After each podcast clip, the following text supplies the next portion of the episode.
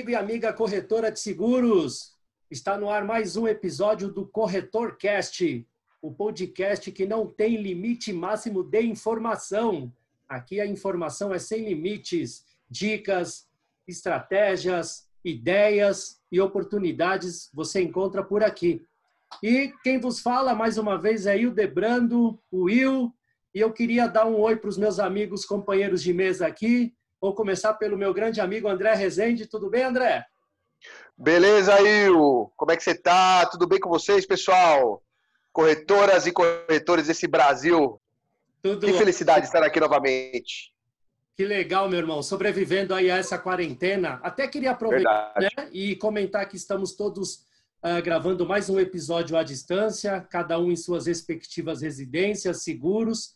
E essa fica a nossa dica, né? Fique em casa, né? se cuidem. Então, a gente já pede desculpas por qualquer uh, interferência no áudio, por qualquer delay, por qualquer falha, mas o que vale a intenção, o que vale é o conteúdo, e conteúdo aqui não vai faltar. E agora eu quero dar um oi para o meu grande amigo Fred. E aí, Fred, tudo bem, meu irmão? Tudo bem, tudo bem, pessoal? Boa noite. Para nós é boa noite, né? É. é. A gente sempre é pego nessa. Não sei que horas você vai estar escutando, mas é, é, é, um desejo sincero de que você esteja bem, feliz e seguro. Muito contente com os resultados do, do nosso, da nossa empreitada aí, né? Muitos views, muita identificação. Muito feliz. Hoje eu acho que vai ser de novo como foram os anteriores aí, show de bola. Vamos conectar com a galera para falar desse assunto que uh, é no mínimo importante, né? Uh, como é que a gente sobrevive no meio de tudo isso? Então, Will, estou aqui na expectativa também, quero essa aula maravilhosa. Vamos seguir. Bom, então, já aproveitando o spoiler que o Fred lançou aí, o episódio de hoje é esse, né? Como sobreviver na crise. Eu sei que você já deve ter ouvido muita live, muito conteúdo, muita entrevista, reportagem falando sobre isso, mas como vocês sabem, né, aqui a gente vai direto ao ponto, sem meias palavras, então a gente vai falar para o corretor de seguros. Então, como que o corretor de seguros pode sobreviver nessa crise? É porque a gente sabe que o corretor de seguros ele tem alguns custos peculiares ao negócio dele, ele tem algumas despesas que são inerentes à atividade dele, e também a gente sabe o quanto ele vem sofrendo aí por conta de não poder ir para o escritório, por mais que muita coisa a gente consiga resolver por home office, mas infelizmente tem queda de receita, tem queda de volume de vendas, e aí muita gente se pergunta o que, que eu posso fazer para sobreviver. Então, para a gente falar com propriedade sobre esse assunto, nós trouxemos um cara fantástico, né?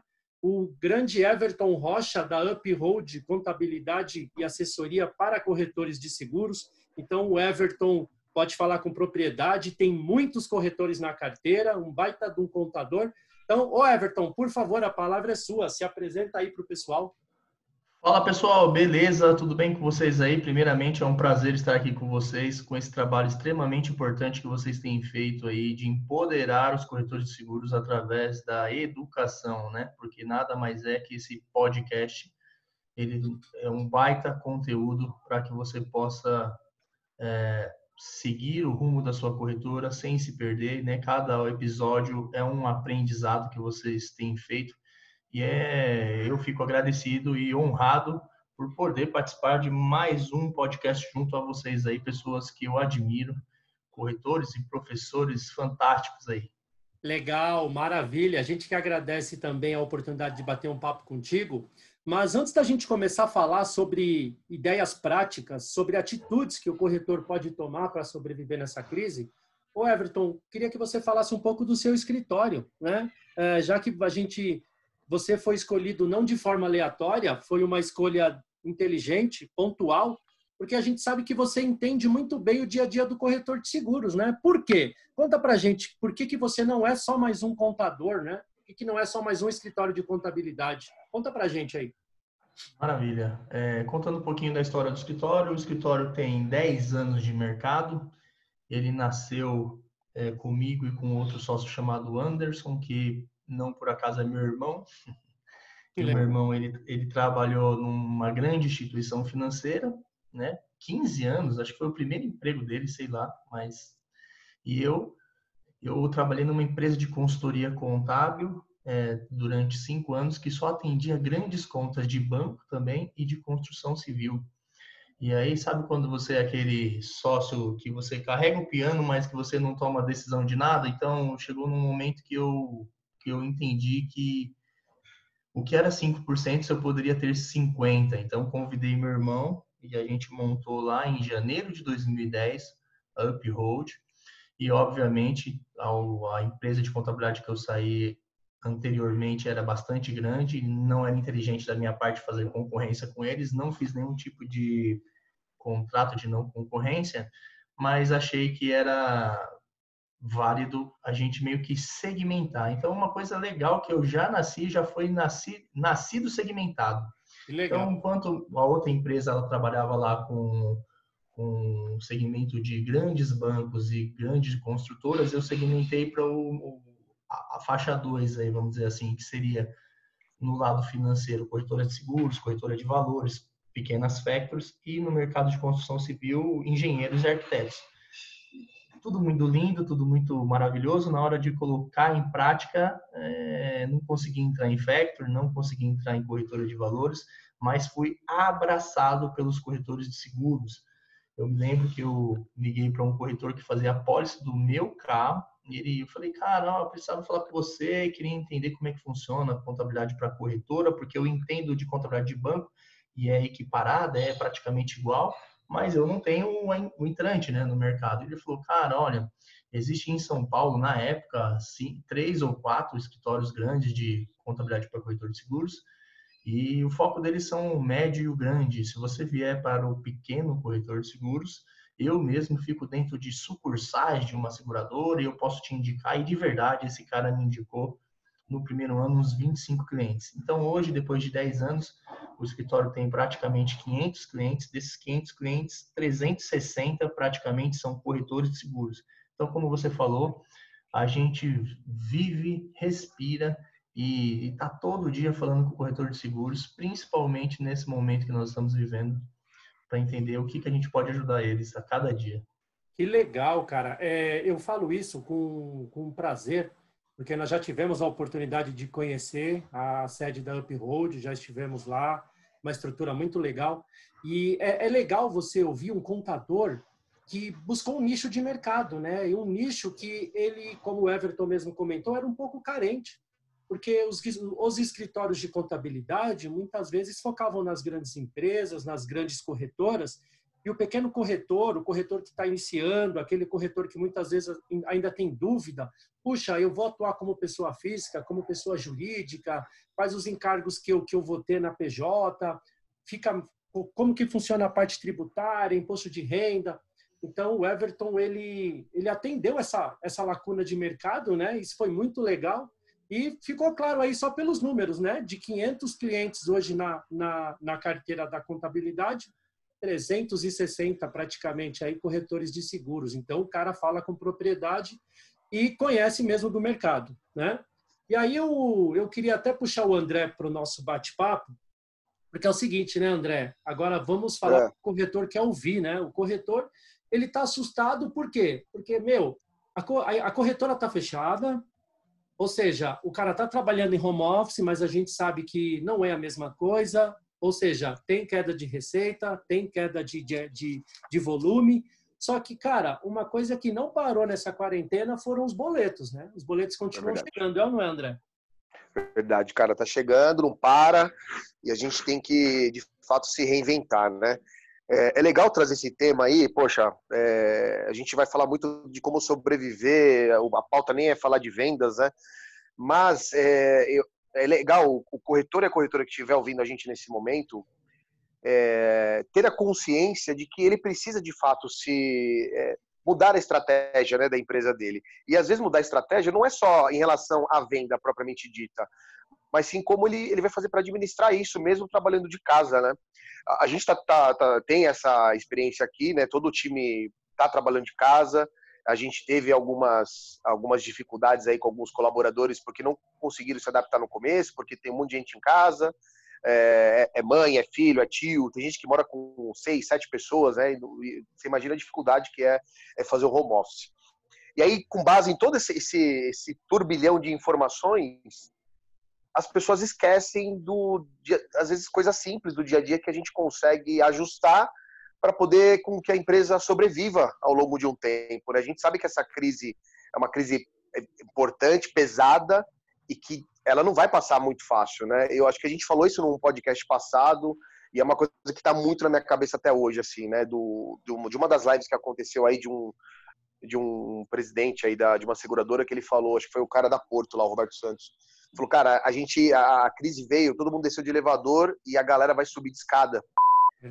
E, e, e esse caminho vai ser doloroso. Então, é, eu acho que até, até o final desse ano, de fato, as vendas não serão as mesmas, né? Mas assim, o que, que a gente pode fazer enquanto corretor é, para poder sobreviver e passar essa arrebentação, né? Como é que a gente pode é, ter essa clareza? Que eu acho que acima de tudo é a gente ter clareza e às vezes a clareza traz muita dor. Eu falo isso porque nos atendimentos que eu faço com os corretores, quando a gente começa a fazer algumas alguns exercícios, algumas ferramentas é, para trazer o cara no campo de batalha falar assim, vamos ver qual é o teu problema de fato tem muita gente que dá uma baqueada, né? Porque está rodando o tempo lá e não sabe nem o que está acontecendo. E aí, quando você traz a clareza, dá aquele choque. Eu acho que agora boa parte dos corretores estão sentindo isso, esse choque, né? Então eu estou muito ansioso até para ver o que, que o Everton vai poder trazer para a gente aí também. A gente está com algumas coisas que a gente já fez na corretora, né? Acredito que o Fred vai trazer também alguns exemplos do que ele está praticando na corretora dele, o próprio Will e, e o Everton é, pela, pela autoridade que ele já tem aí com bastante corretor, né, cara? E, e eu acredito que um contador consegue entender muito as dores, né? Porque sabe exatamente o que está acontecendo na, na empresa, né? No quesito financeiro. É, então é, é, é, um, é um cenário bem importante aí. Espero que os corretores que estão nos escutando tenham agora, se não pegaram, papel e caneta, cara. Porque acho que aqui de fato vai ser uma aula. Legal. Legal. Eu, eu compartilho com, com o André aí essa expectativa. É, eu vim de uma escola, sempre fui entusiasta da organização. E a gente sempre falou muito disso, né? Sim. É, eu não consigo tocar um negócio uh, desorganizado, enfim. E aí parece que é uma coisa chata, mas não é. É a experiência que a gente tem da vida, né? Eu trabalhei numa empresa que crescia 40% ao ano e ela cresceu 40% ao ano por vários anos, né? Até o momento em que ela não ia mais crescer 40% ao ano. E aí? Né? O seu acionista vai te cobrar e o que, que você devolve? E é aí que você passa a olhar para custo. Então, quando você está uh, crescendo 40% ao ano e está trocando o pneu do carro com o carro em movimento, você não liga para o que você gasta, porque é muito dinheiro. É muito dinheiro entrando. Quando tudo entrando e está entrando bem, a gente não liga porque a gente gasta. Mas o telhado a gente não, não arruma na chuva, né? Tem essa, ah, essa, esse ditado que eu adoro: telhado a gente não arruma na chuva. Então, eu sempre fui um entusiasta desse tipo de, de, de posicionamento. Vamos olhar para dentro. E quando você faz esse tipo de exercício, é impressionante a quantidade de dinheiro que você consegue ver dentro de casa. Então, é, o que eu vejo muito no mercado de corretor, é, a gente vê muito isso na, na escola, é aquela ideia de que você precisa vender exclusivamente do que você é, viver, desculpa, você precisa viver exclusivamente daquilo que você vende, de coisas novas. E não é assim, né? É, a gente sabe que a gente tem uma carteira, a gente sabe que dessa carteira dá para tirar muito dinheiro. Ah, você está falando de cross-selling de novo, Fred? Estou falando sim. Estou falando de ações é, de cross-selling, de proximidade com o seu cliente, de diversificação de produtos, vender coisas que você não vendia. Uh, por que não vender consórcio? Por que não vender financiamento? Por que não vender carro de aluguel? Enfim, tem uma série de coisas aí, a gente está adotando, claro, vou compartilhar como a André disse. Quero muito ver o que o Everton vai trazer para a gente aí. Vai ser um bate-bola muito rico. Mas é, é isso. E aí, quem sabe aproveitar, eu acho que o meu recado desde já é assim. Vamos aproveitar que a gente vai ter que fazer exercícios de economia e organização e manter isso para o resto da vida. Porque pode vir outras crises, né? Pode ser uma norma da SUSEP que acabou com o mercado, Pode ser tanta coisa, pode ser um produto que deixa de existir, é o nosso carro-chefe. Então, a gente tem que estar sempre muito pronto para isso que vai acontecer. Né? Muito, muito legal. Eu, eu adorei aí a, a, a posição do Fred, porque ele tocou no assunto legal, né? É, a gente está trocando a roda com o carro andando e não dá para fazer conserto de telhado na chuva. Mas é engraçado a gente analisar essa questão, não é, Fred, amigos? Porque é o seguinte, A gente sabe que, eu estava lendo uma matéria muito legal esses dias no jornal de grande circulação, e a gente sabe que, infelizmente, o pequeno empresário ele não está preparado para crises. Então, as empresas elas não têm muita reserva de caixa, elas não têm muita reserva financeira. Às vezes, a reserva é suficiente para 30, 60 dias e olhe lá. Então, como a gente está no início de uma, de uma crise sanitária, da qual, até puxando aquilo que o André falou, a gente não sabe quando isso de fato vai terminar, e a gente vai ter que subir novamente os degraus de escada, né? Não vai ter jeito.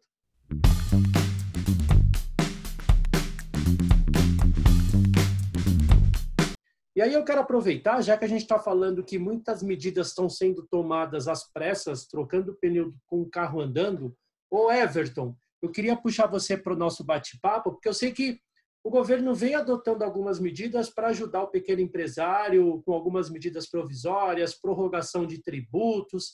Então, o que, que de fato o pequeno empresário já pode contar aí com alguma medida provisória, algum auxílio? O que, que de fato, o que, que de concreto ele já consegue contar? Fala para gente aí.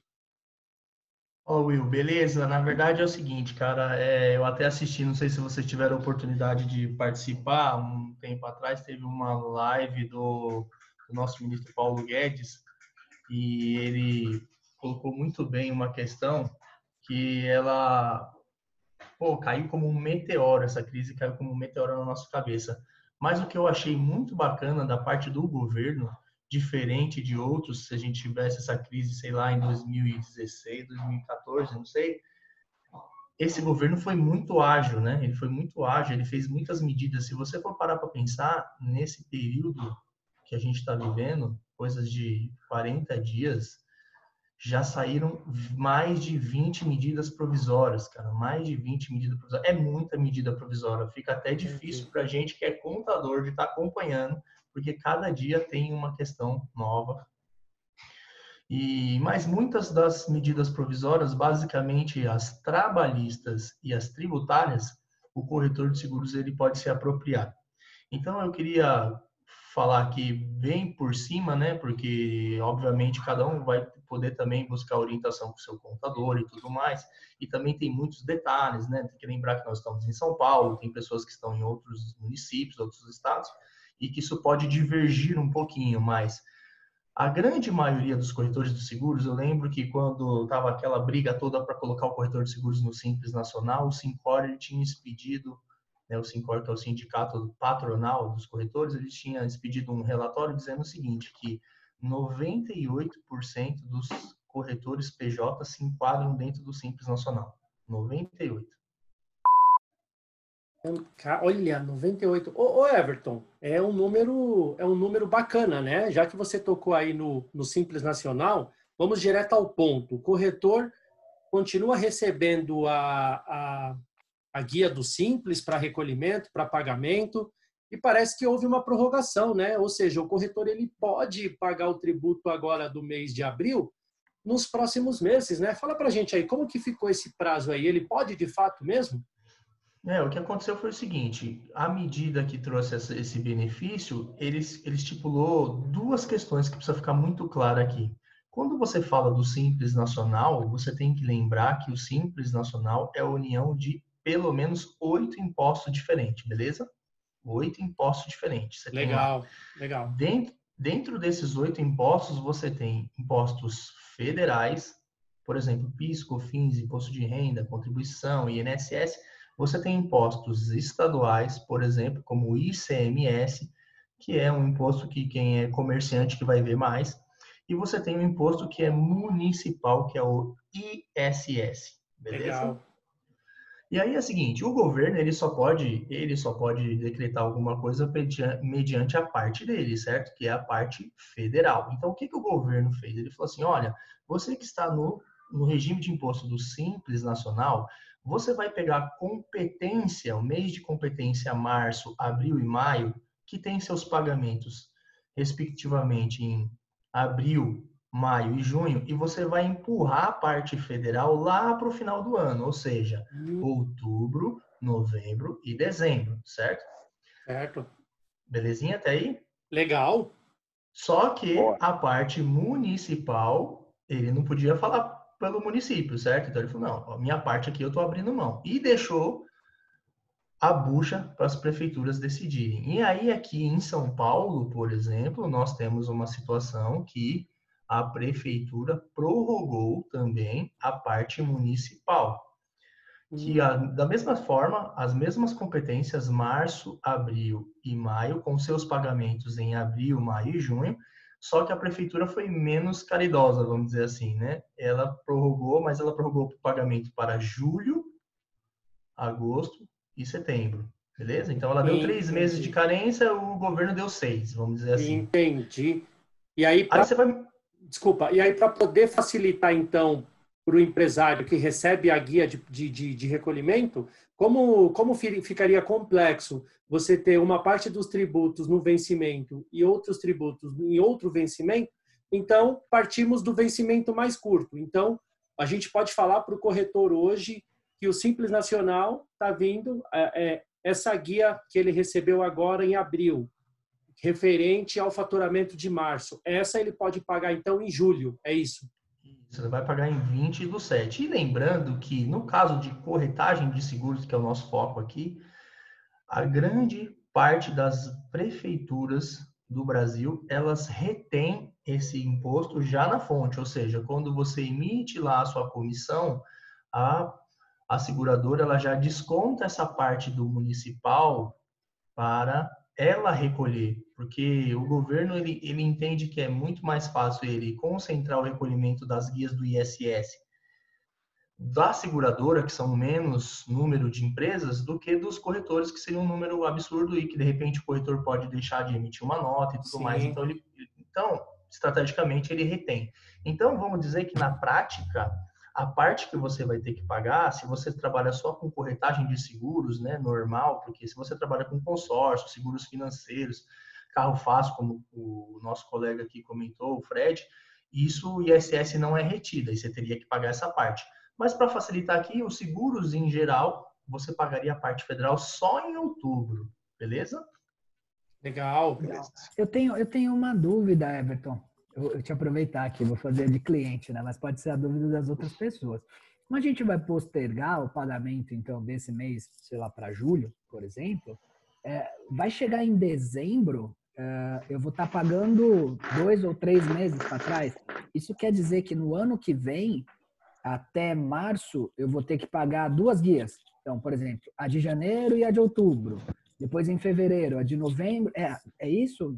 Não sei como. Quase isso. Na verdade, o que vai acontecer, você vai pagar duas guias, mas esse pagamento das guias ele vai acontecer em outubro, novembro e dezembro. Então, pense o seguinte, na prática, quando chegar na guia de outubro, no mês de outubro, você vai pagar o Simples Nacional, que era de setembro, que vence em 20 de outubro, e você vai pagar a guia de março, que era vencimento em 20 do 4, que prorrogou para outubro. Então, Não, isso é uma coisa tudo, que... Né? Isso é uma coisa que você precisa pôr no seu fluxo de caixa aí, porque você tem que Perfeito. lembrar que serão no final do ano praticamente outubro, novembro e dezembro duas guias por mês de simples nacional e ainda vai chegar em novembro e dezembro você vai ter décimo terceiro para você também desembolsar, né? Então vai ser um mês pesado. A ideia nossa aqui quando a gente fala assim prorrogue, prorrogue é para você defender o seu caixa. Defender o seu caixa é o seguinte: eu recebi uma guia aqui do meu contador, R$ 2.500 agora, eu não vou pagar ela, eu vou prorrogar. Beleza, eu guardo esse dinheiro numa conta para que se acontecer qualquer tipo de problema, eu tenho de onde tirar. Não é para você ir lá e comprar um vinho, não é para você ir lá e comprar, gastar o dinheiro, né? Não vai gastar com pizza, né, meu? É, não, é importante, é importante, eu acho, vamos deixar isso aqui, porque justamente é uma medida emergencial, né, para que você tenha caixa, mas não quer dizer que aquele débito sumiu, não é uma anistia, né? Olha, os débitos do mês estão perdoados, eles estão prorrogados, tá? Acho legal a gente deixar isso claro, né, pro, pro corretor. E é, e é legal isso, né, aproveitando o gancho do Fred, que mostra que a gestão financeira vai ser ainda mais importante nesses, nesses meses seguintes porque o Everton deixou muito claro, você não vai ter a isenção desse pagamento, você tem uma prorrogação. Então, vai chegar lá meses de outubro, novembro e dezembro, você vai, vai, vai estar recolhendo duas guias do Simples por mês. Ou seja, na verdade, quando você chegar nessa etapa do ano, você que não pagou sua guia agora, nesses meses, por conta dessa, dessa prorrogação, você vai ter que ter um ajuste fino do seu caixa para arcar com dois impostos dentro do mesmo mês, coisa que não acontecia.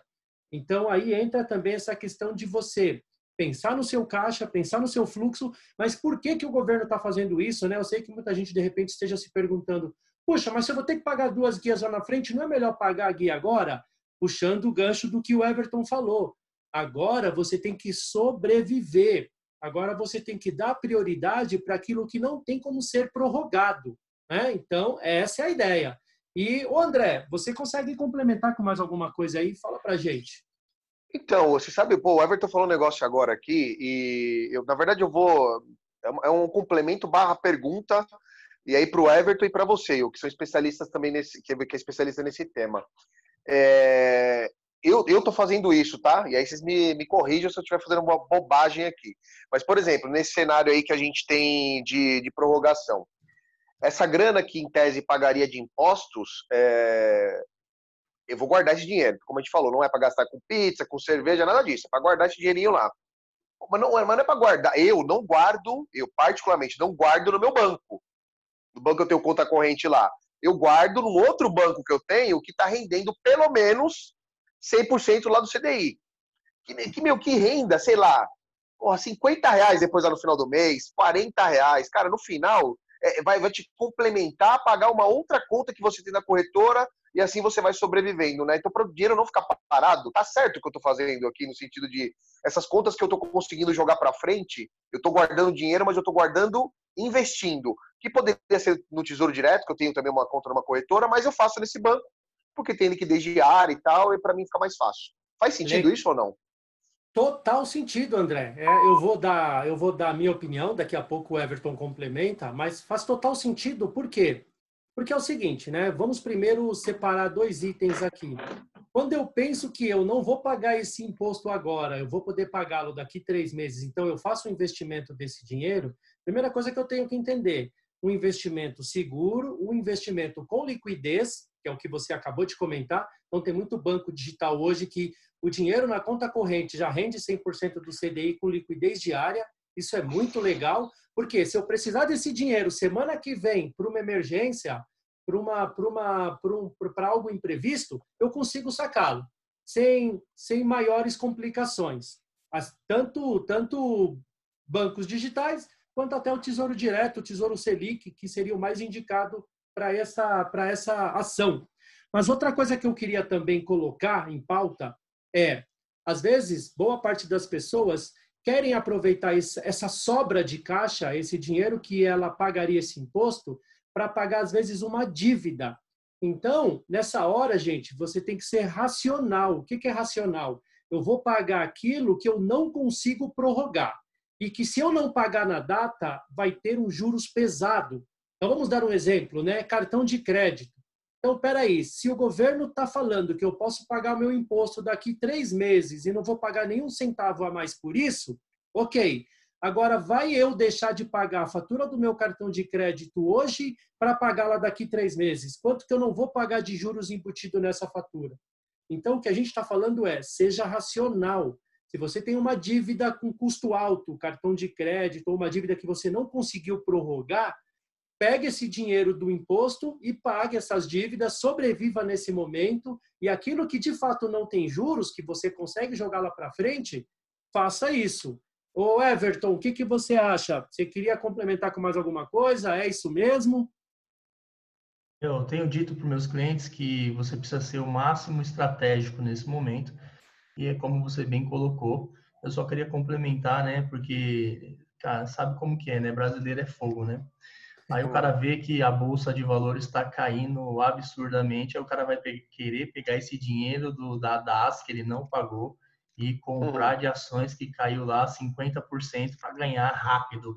E não faz o menor sentido, como o Hildebrando bem colocou. Esse dinheiro é um dinheiro de reserva de emergência. Quando você pensa em reserva de emergência, você mal está pensando em rentabilidade, você está pensando em liquidez para que você possa resgatar essa grana se der uma dor de barriga na sua empresa, na sua corretora, na sua vida pessoal.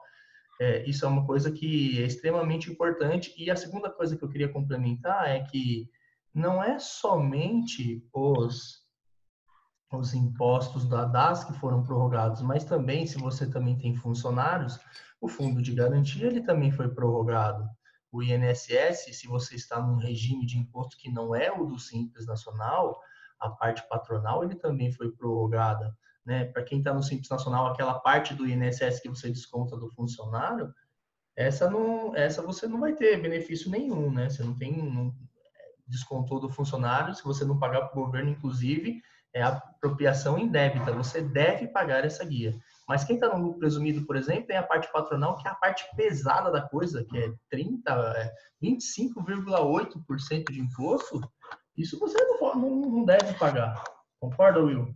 Concordo, concordo totalmente. Eu queria até aproveitar o gancho, fazer uma uhum. pergunta que eu acho que muito corretor nesse momento está se fazendo, né? Então a gente falou do Simples Nacional, mas o corretor, vamos até pegar aquele corretor que recolhe o INSS, ou seja, ele gera o Prolabore, então ele tem a guia, a guia GPS dele, atrelado ao Prolabore dele. O Prolabore, ele também vai conseguir prorrogar ou não? Só o Simples mesmo?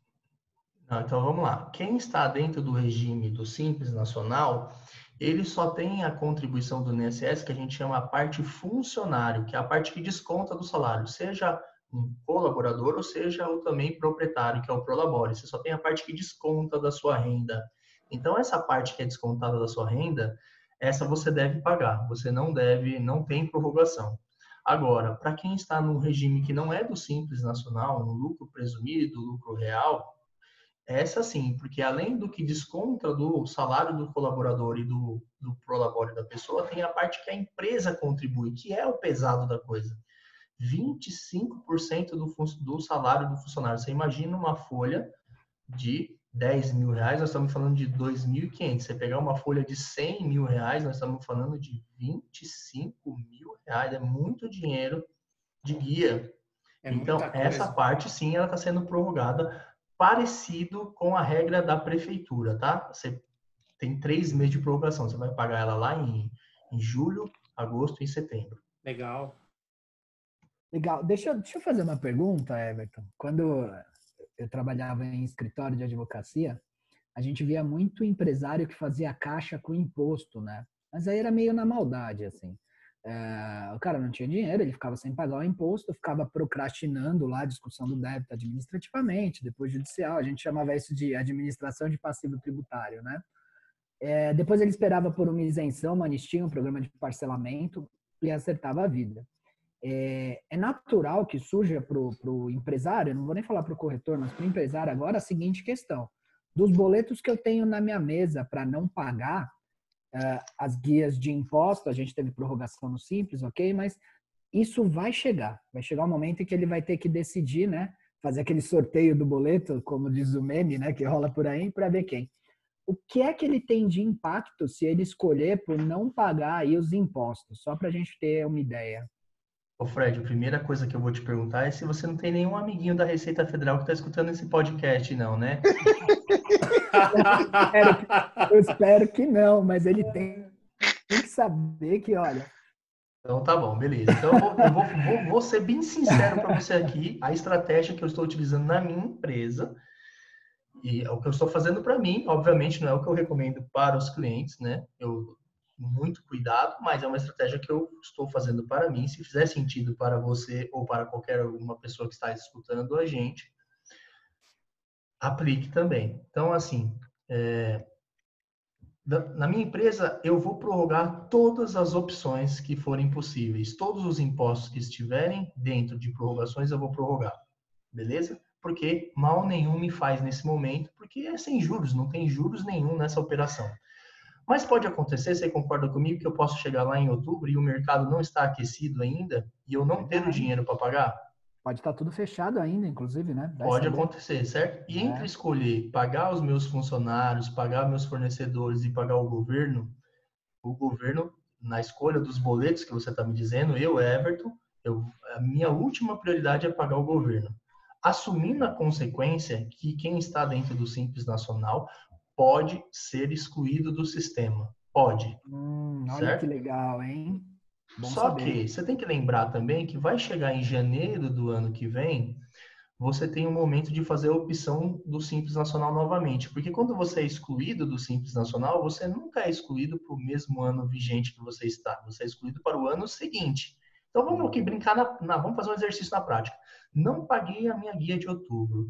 O governo chegou em dezembro, identificou que eu não paguei e me mandou uma cartinha falando: saia daqui, você está sendo excluído do regime do Simples, você é um mal pagador. Beleza, virou o ano. Quando virar o ano, a primeira coisa que eu vou fazer é fazer um parcelamento desse, dessas guias. Esse parcelamento geralmente ele é em 60 parcelas, ou seja, eu consigo alongar isso Paguei a primeira parcela, o governo identificou isso antes do dia 30 de janeiro, eu posso fazer a opção pelo Simples Nacional e eu vou ser aprovado e eu não vou ter nenhum tipo de consequência ah, por não ter pago isso.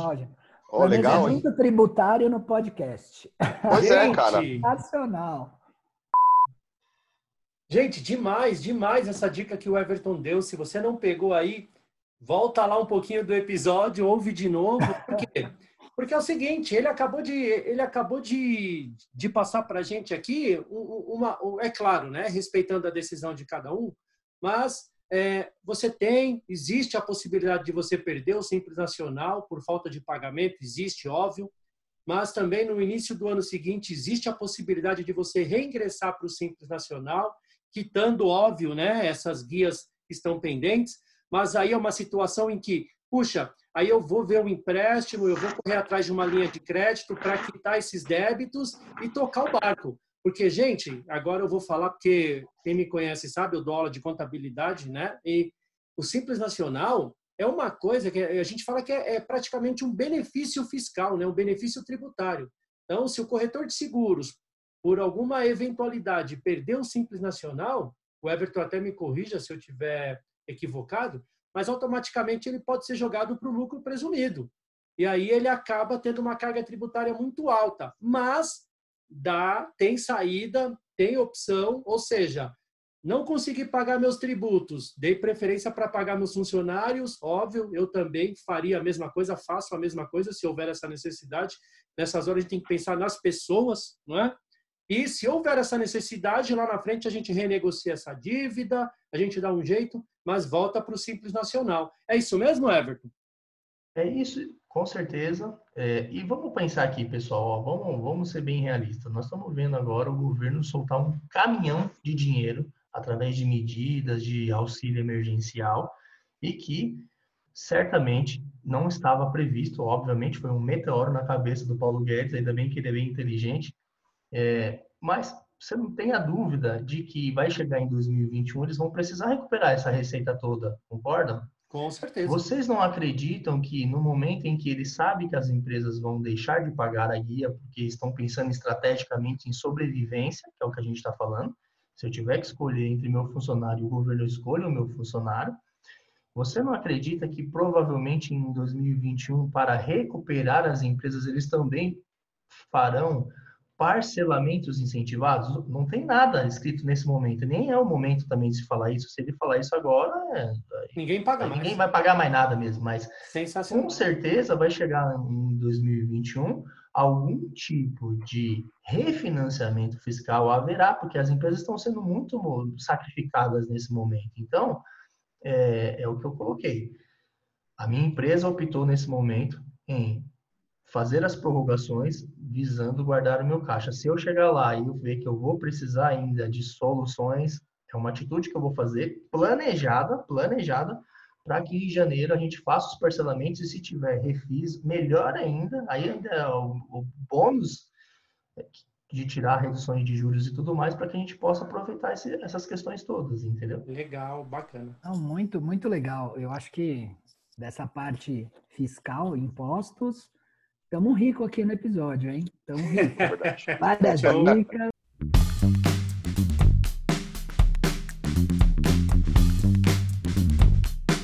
Agora, é, é, eu acho até que dá para a gente pensar assim, ó, é, impostos, né?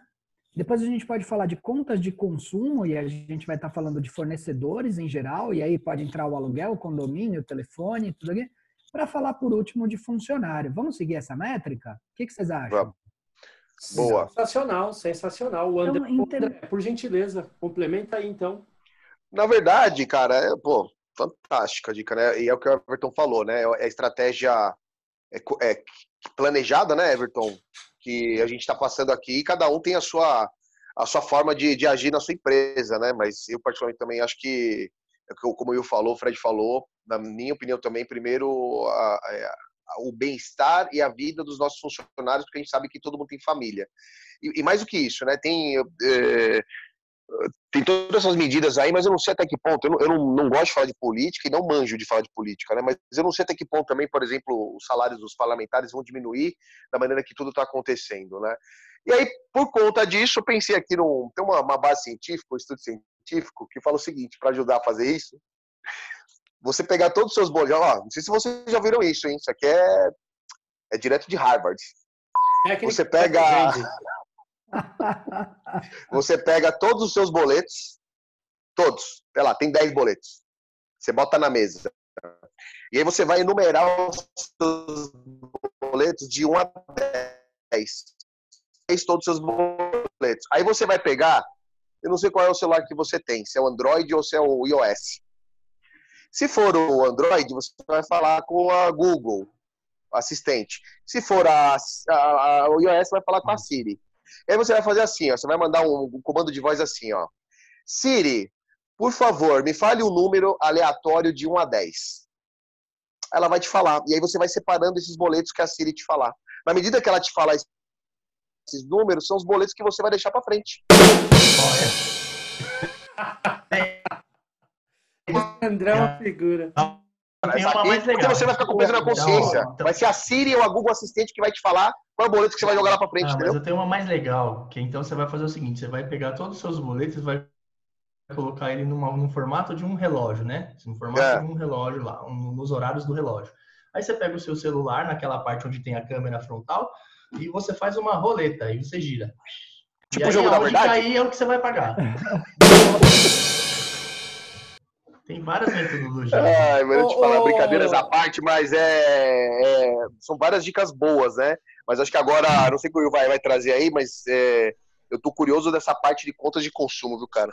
É exatamente isso que eu quero trazer agora, né, Everton? Então, eu acredito que os corretores, como você é contador, como você tem acesso a, a essas informações, acredito que muitos corretores estejam te procurando hoje até para saber o que, que eles podem fazer com relação a pacotes de internet da corretora, é, contratos que eles têm com empresas de software, ou seja, como que está essa parte de prestação de serviço recorrente, né? São despesas que o corretor tem, inclusive alguns custos fixos, né?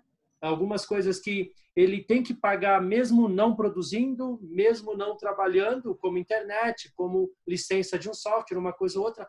E o que, que você consegue passar para o corretor que está nessa situação? O que, que ele pode fazer? É possível também prorrogar, suspender esses contratos? Como que funciona? Fala para a gente aí, por favor. Eu, eu gosto sempre de dizer as ações que, inclusive, nós mesmos lá no escritório também estamos fazendo e que tem dado êxito e a gente compartilha com os corretores, né? E aí o pessoal também é, aplica nas suas corretoras, porque na verdade nós contabilidade, nós também somos um prestador de serviço, então nós estamos todos inseridos no mesmo problema, na mesma dor, né? E Sim. aí, assim, eu acho que a primeira coisa que você precisa é, ter na sua mente nesse momento é o seguinte: se você tinha um, um local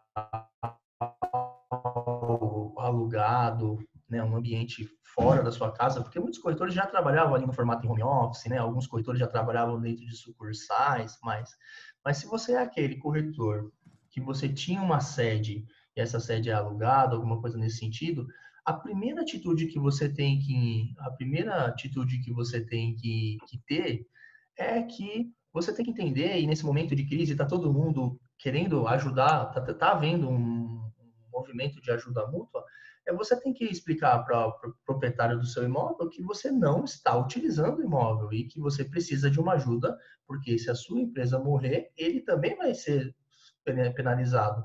Então, uma coisa que tem dado muito certo, por exemplo, lá no escritório, a gente foi e renegociou o aluguel. Então, eu tinha pedido isenção de três meses do aluguel, né, desses próximos agora, abril, maio e junho, pedindo para colocar no final do contrato, da mesma estratégia que, que os bancos têm, têm feito com financiamento de carro e de imóvel, mas eu acho que eu fui muito agressivo. O, o, o proprietário falou: não, pô, três meses de isenção não dá, mas te dou 50%. Eu falei: opa, beleza, já ajuda. Eu pagava 6 mil reais de aluguel, já são uma redução aí de um mês praticamente. E jogou para o final. Depois que eu vi que deu certo isso, eu falei: pô, bacana, legal isso aqui. Então agora eu vou para cima do condomínio, porque lá também é um condomínio.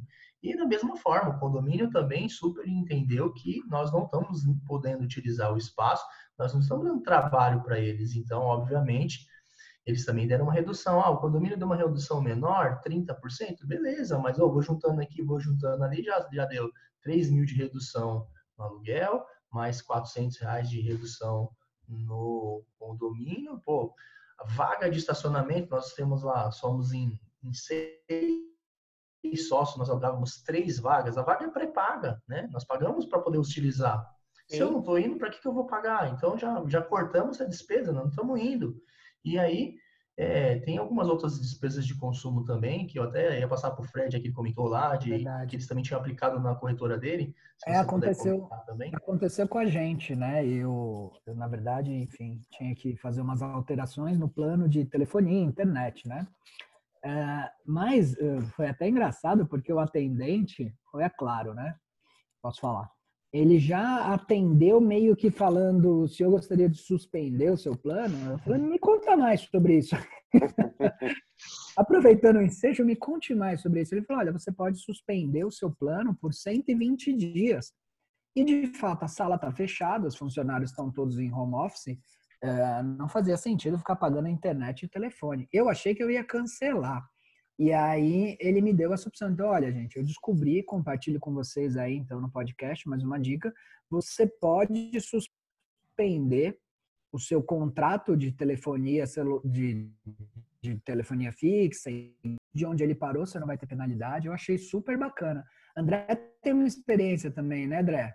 Cortou aqui, voltou, voltou. Volta aí que o meu aqui deu uma travada. Não, fica tranquilo. Eu falei, eu compartilhei com o pessoal aquela experiência do contrato de telefonia, da suspensão, né, por 120 Sim. dias.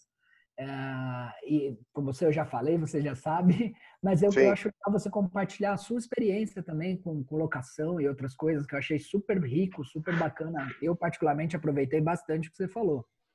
Foi, é, a gente, a gente isso de novo, né? A gente sempre vai buscando informação e foi através de uma de uma de um recado que o Flávio Augusto deu numa das das lives dele que despertou isso, né? Porque a gente também estava aqui, poxa, o que vai fazer e tal. E aí eu moro de aluguel, né? A, a, o escritório da corretora também e é perto lá da Uphold, inclusive, né? A gente é, é vizinhos aí de, de bairro, né? E nós ligamos e nós, na verdade, o que, que a gente fez, né? O, como a gente fez? Acho que isso é legal compartilhar com os corretores, né? É, nós primeiro, nós, nós ligamos para as administradoras, para o dono do imóvel.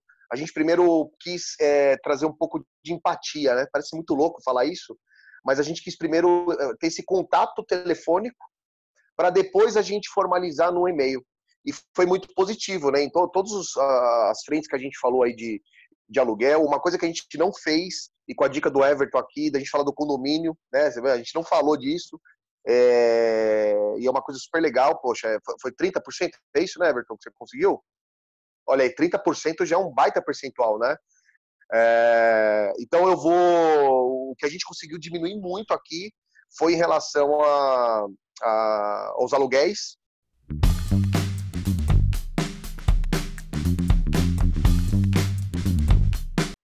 Sensacional, né? É, eu acho que o André tocou numa palavra legal, são pequenas coisas.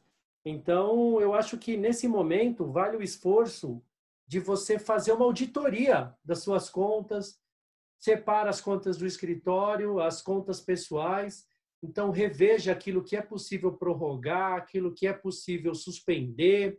Então, hoje a gente sabe que é uma crise que não está afetando uma, uma, uma pessoa ou uma empresa, é uma crise mundial, todos estão sentindo isso e, ao mesmo tempo, todos estão solidários a isso.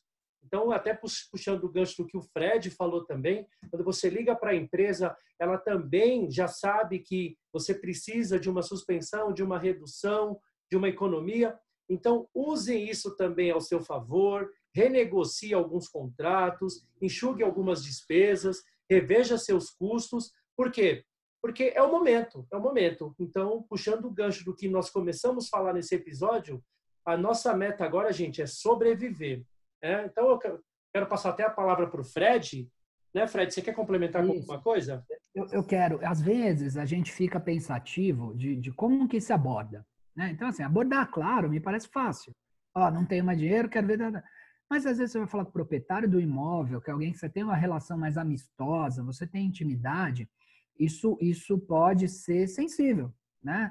Não é todo mundo que senta com o cara aí e fala, então, não vai dar para te pagar esse mês aí, como é que vai ficar? talvez a gente tenha uma certa trava. Eu vou sugerir alguma coisa e depois pedir a palavra para o André, para o Everton, que renegociaram seus contratos de aluguel, para que eles digam. Me parece o seguinte: se você propuser alguma coisa que começa aqui, termina ali e que tem um número, então o Everton falou: olha, me reduz 50% por três meses, me reduz 30% por dois, 50% no primeiro, dois, é, 30% nos dois últimos. Não sei, eu acho que aí fica mais fácil da pessoa aceitar porque ela vai entender que aquilo é passageiro, que aquilo é muito melhor do que a essa altura do campeonato ter uma rescisão de contrato.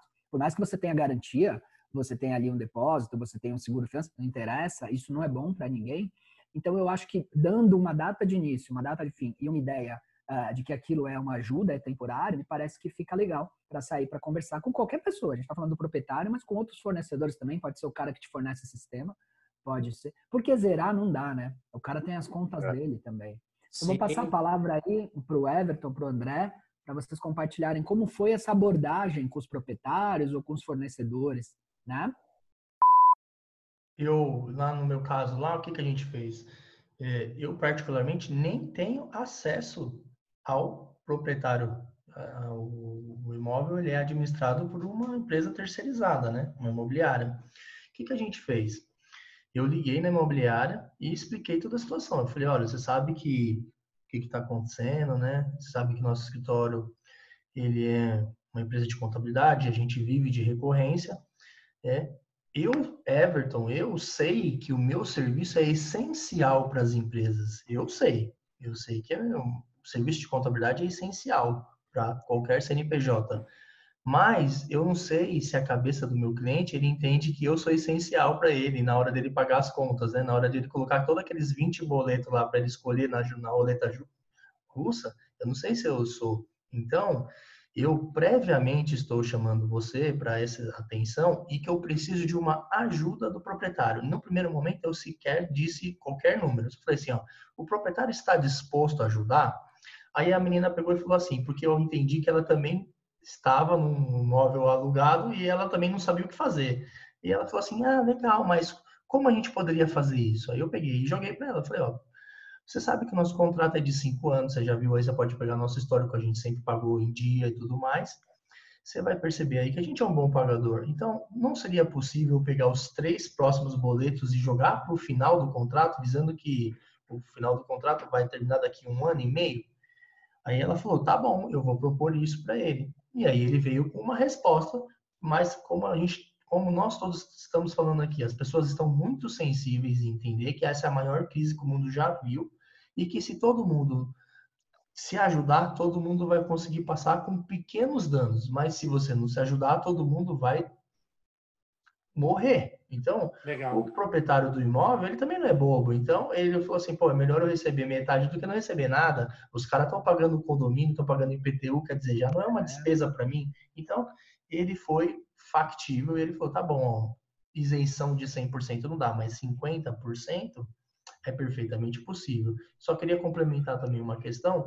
Lá no escritório a gente sempre teve uma tríade, que a gente sempre pensou em pessoas, em processos e tecnologia. Nesse momento, o que, que eu estou privilegiando? Estou privilegiando as pessoas e o processo. Então, a tecnologia, eu tenho falado com meus funcionários assim, jogando bem a verdade. Nós convocamos uma reunião no último dia que a gente estava lá para sair para o home office. Nós convocamos uma reunião e eu fui bem claro para os funcionários. Falei assim: olha, eu não vou, eu vou fazer de tudo para não demitir ninguém. Eu não quero reduzir jornada, eu não quero fazer nada disso. Porque nós estamos trabalhando para caramba, a contabilidade está trabalhando. Se tem uma demanda que aumentou, é para escritório de contabilidade. Mas é o seguinte, ó, eu gasto mais ou menos aqui 20 mil de softwares para fazer os robozinhos trabalhar para a gente, a gente agilizar. Se a coisa apertar, as primeiras coisas que eu vou cortar são os robozinhos, porque eu prefiro estar com vocês, e aí vocês têm que entender que vocês vão precisar três meses dar um sangue, ralar, fazer manualmente, mas que o seu emprego está preservado e nós deixamos o robozinho de lado. Eu podia pensar o contrário, né? Como empreendedor, eu podia falar assim, não, deixa os robôs e manda as pessoas embora, não tô nem aí. É. Mas não. Então nós tomamos essa atitude. Eu acho que isso foi uma coisa muito boa e estou até espantado com a produtividade que as pessoas estão tendo em home office, porque eu, eu dá para dizer aí que eu acho que está até melhor do que quando a gente trabalhava junto, cara. É impressionante. Cara, Verdade. A gente está repensando nisso, viu? A gente está repensando se vale a pena manter o escritório. É. Pois é. Então, uma coisa que vai ficar de lição aí, provavelmente, é, é, reavaliar tudo isso daí, se faz sentido ou não. Então, assim, pô, tô deixando empatado 10 mil reais por mês lá de locação. Já foram três anos e meio, já deixei lá 350 mil reais, né? Podia ter crescido, podia ter pago melhor funcionário, podia ter contratado mais pessoas. Será que eu preciso de tudo aquilo que você já viu? Ou será que metade daquilo não me resolveria? Então, isso é uma lição que a gente tem que ficar para fazer também. Não nesse momento que nós estamos sobrevivendo, mas num passo dois, repensar tudo isso. É. Muito, muito legal tudo isso que o Everton abordou, e eu acho que a gente precisa transformar o limão numa limonada, ou seja, a gente precisa aprender algo com essa crise. Então, até puxando o gancho no que o André falou, ou seja, a gente aprendeu, que ainda não tinha esse hábito, aprendeu, está aprendendo a trabalhar em home office, as pessoas estão percebendo, como o Everton comentou, que é possível você ter uma estrutura mais enxuta, você ter uma estrutura menor, é possível entregar o mesmo serviço. Então, eu acho que o que a gente pode tirar dessa crise é isso. Ou seja, quando voltarmos, e espero que não demore muito, né, mas quando voltarmos às atividades, com certeza a gente vai repensar algumas atitudes pré-crise. E aí eu gostaria de já aproveitar e dizer para vocês que já estamos chegando no final desse episódio. Passa ah, já? rápido. Ah. Passa, é isso, cara. É, passa muito rápido, um assunto legal, um assunto bacana. Gostaríamos de ficar aqui três, quatro horas batendo um papo com o Everton, mas infelizmente não adianta a gente também ficar se, se, se prolongando muito. Então eu queria passar a palavra para o meu amigo Fred. Fred, uhum. por gentileza, faça algumas considerações finais. Faço, faço. Primeiro, muito feliz com tudo isso. Eu posso aproveitar e tirar uma última dúvida, Will? A bem última, hein? É, bem a última. Não, é que a gente falou. Aqui eu já estou aproveitando para fazer tudo lá, né? É, a gente falou de, de impostos e falou de contas de consumo. E aí eu, eu não sei se o Everton consegue, assim, de forma rápida, aproveitar uh, eh, para zerar nosso tempo aí, falar um pouco na parte de pessoas. É, a parte de pessoas é o elefante que está na sala, né? E ninguém quer mexer. Por outro lado, uh, depende do perfil da corretora, pode ser a linha mais cara dentro da DA, né? Dentro da despesa Sim. administrativa. Então, como é que ficou essa parte de pessoas, Everton? É, suspensão de contrato de trabalho, tudo isso.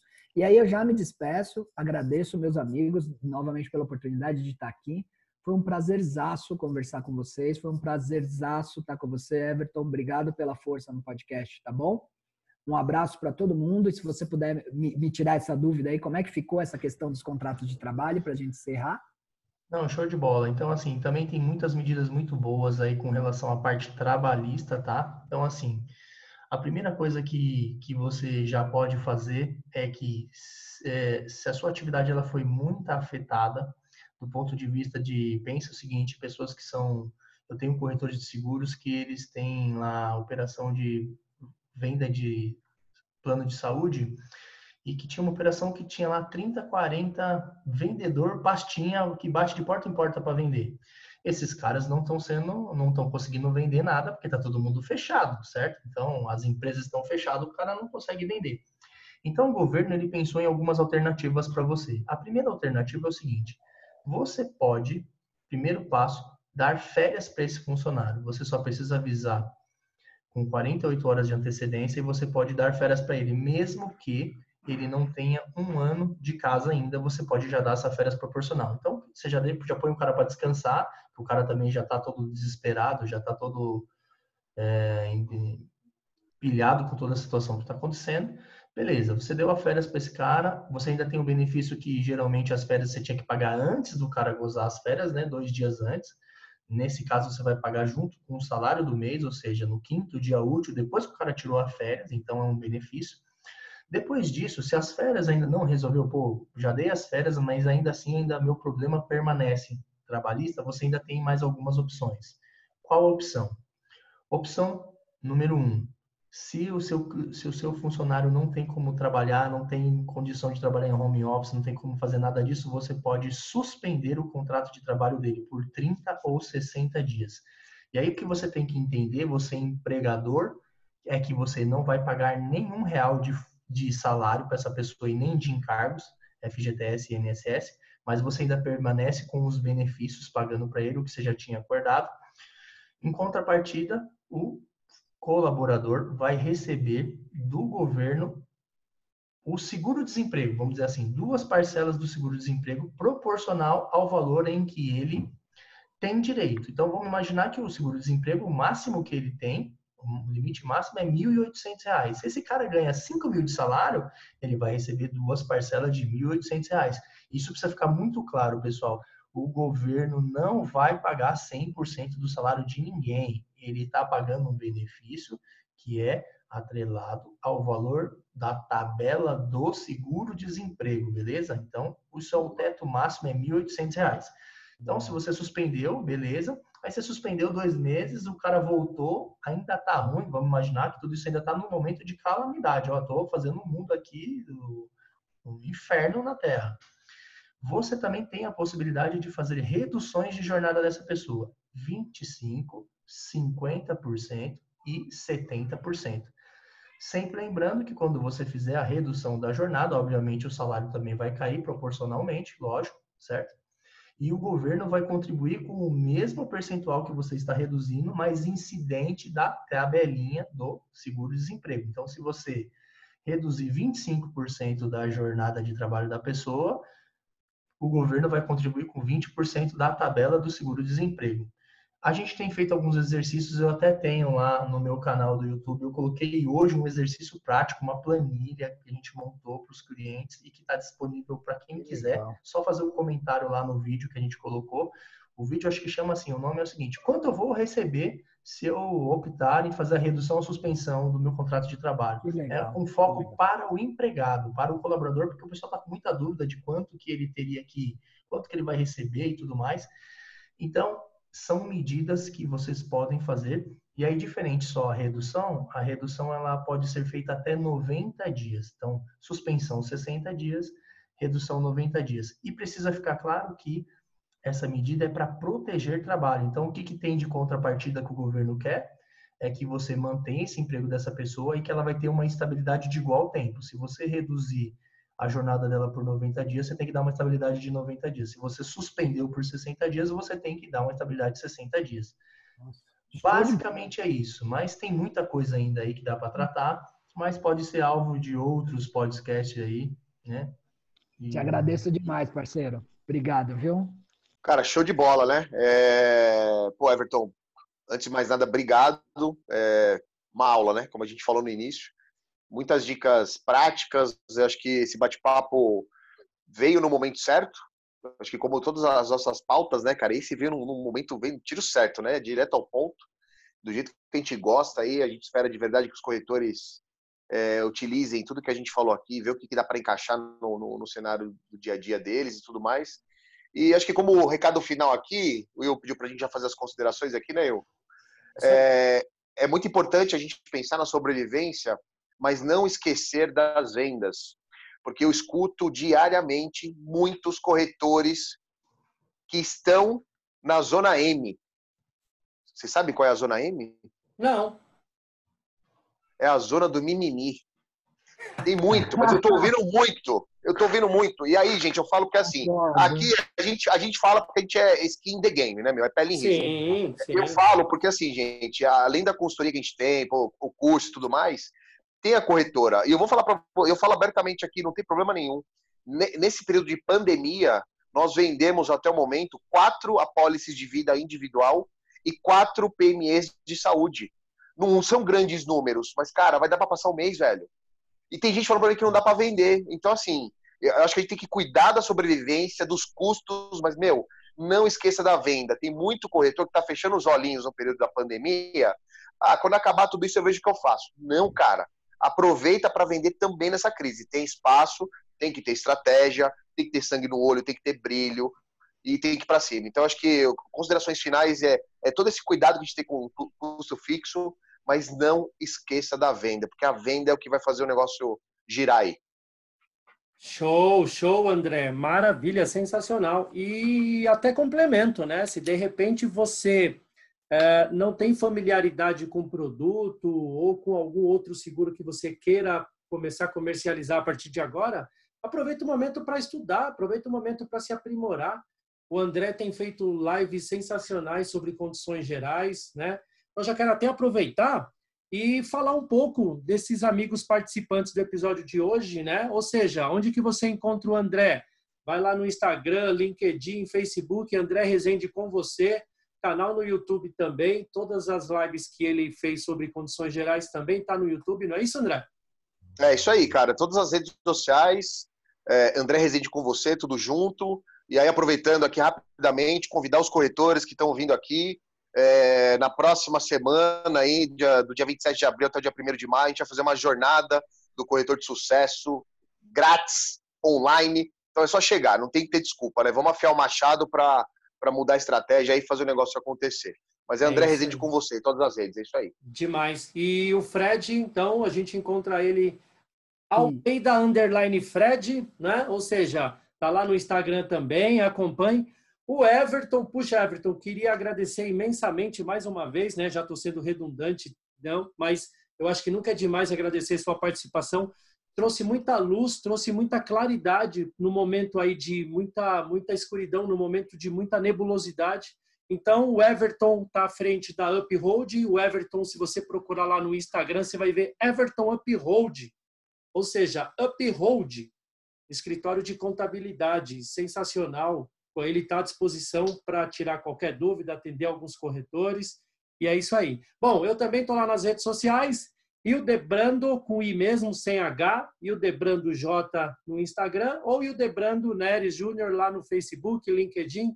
E para finalizar, só comentar também sobre as empresas, né? Então nós temos a Rocha Rocha Corretora de Seguros, a BMX Corretora de Seguros, a Neres Corretora de Seguros e a Uphold, grande convidada desse episódio. Legal? Que é a minha mais nova contadora, meu. Eu contratei o Everton, né, cara? É skin the game, é skin the skin game. game. mano. Aqui é skin the game. A gente tem que falar com quem domina esse mercado. É isso aí.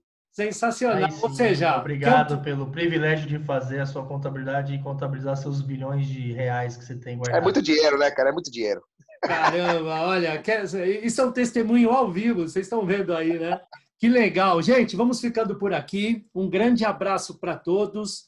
Se cuidem. Lembrem que o momento agora é sobrevivência, mas também não esqueça a parte de vendas, não esqueça a parte de receitas. Aproveite para se reciclar. Legal?